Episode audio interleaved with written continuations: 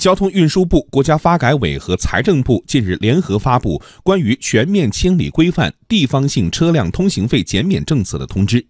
今年年底全国取消高速公路省界收费站后，免收通行费的地方性车辆范围将有所改变，各地都不能出台地方性通行费减免政策。央广记者冯月报道。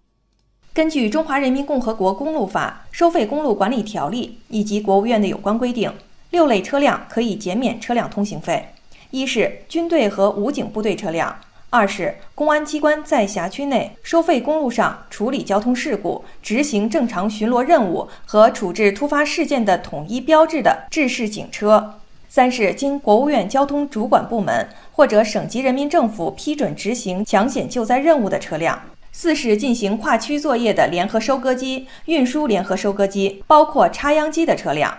五是整车合法装载运输鲜活农产品的车辆。六是重大节假日期间行驶收费公路的七座及以下小型客车。除此之外，其他车辆通行收费公路时，都应按照规定交纳车辆通行费。交通运输部表示，在收费公路管理条例规定的减免费范围之外，目前部分省份出台了一些地方性通行费减免政策，这些政策存在着违反《中华人民共和国反垄断法》关于不得设定歧视性收费项目。实行歧视性收费标准，规定歧视性价格，不得排除、限制竞争等相关规定，